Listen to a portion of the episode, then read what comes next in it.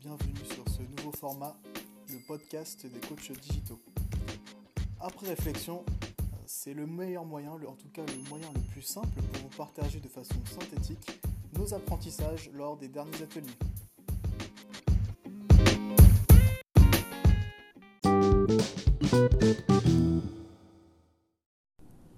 Aujourd'hui, on va vraiment voir comment trouver l'inspiration, développer sa créativité, mobiliser des bonnes pratiques en termes de design graphique et surtout bah, présenter un projet à l'oral à l'aide d'un support en diaporama.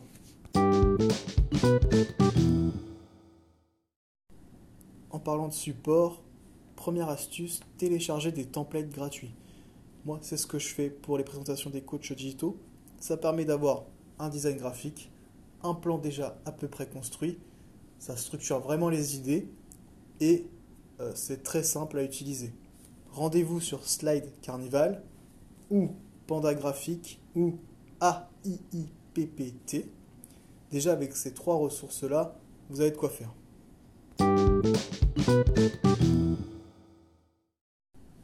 Deuxième astuce pour tout ce qui est choix des couleurs, palette graphique, rendez-vous sur Color Lovers. Là, il vous propose aussi des templates de couleurs qui peuvent être associées très facilement.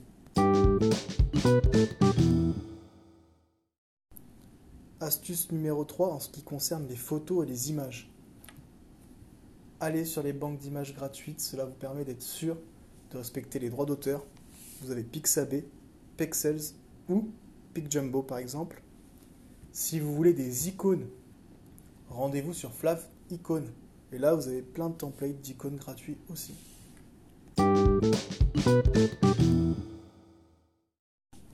Astuce numéro 4.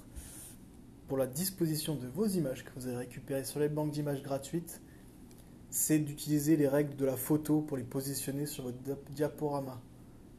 Par exemple sur la règle des tiers, sur les champs, les profondeurs, etc. Je vous invite à consulter le PowerPoint euh, sur améliorer vos présentations. Il y a plus de détails à ce niveau-là.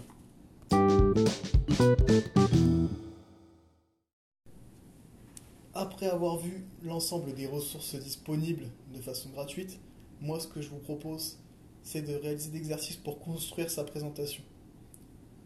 Pour sortir du modèle classique avec le titre et les bullet points, je vous propose de fermer PowerPoint et de prendre une feuille blanche pour construire votre présentation. On commence avec l'exercice avant-après. Cet exercice va permettre de clarifier votre objectif sur votre présentation. Je vais vous expliquer à travers un exemple. Demain, je dois réaliser une présentation sur Teams pour des débutants. Mon objectif, c'est de leur faire comprendre les usages sur Teams. Donc je prends ma feuille et dans ma colonne de gauche, je mets avant l'état actuel de mon public. Ça veut dire novices sur la solution, euh, qui ont sûrement des problèmes de connexion, ont-ils un compte, etc., etc. Et moi, ce que je veux, c'est décrire après, dans l'après, la situation B, qui est de dire, à la fin de l'atelier, ils en ressortent avec un compte, connaissant les usages possibles et avec des idées d'utilisation dans leur métier. Après cet exercice, l'objectif est d'écrire l'ensemble de ces idées pour passer de la situation A, qui est l'avant, à la situation B, qui est l'après. Si on reprend mon exemple précédent, je veux que l'ensemble des participants se créent un compte sur Tips, et ben je vais dédier un post-it à comment créer un compte Teams. Si je veux que mes participants repartent avec l'ensemble des usages possibles et l'application sur leur métier, je peux créer une à deux slides avec des idées différentes pour atteindre l'objectif d'après. Après avoir regroupé l'ensemble de vos idées sur les post-it, pourquoi pas les réagencer, de les mettre dans l'ordre et de les utiliser bah, pour votre présentation. Ça peut paraître un peu farfelu comme idée, mais je vous invite à voir la vidéo qui est sur euh, la présentation, améliorer vos présentations euh, dans la Teams des coachs digitaux. Il y a un exemple et un TEDx qui vous illustre très bien euh, ce que je vous dis.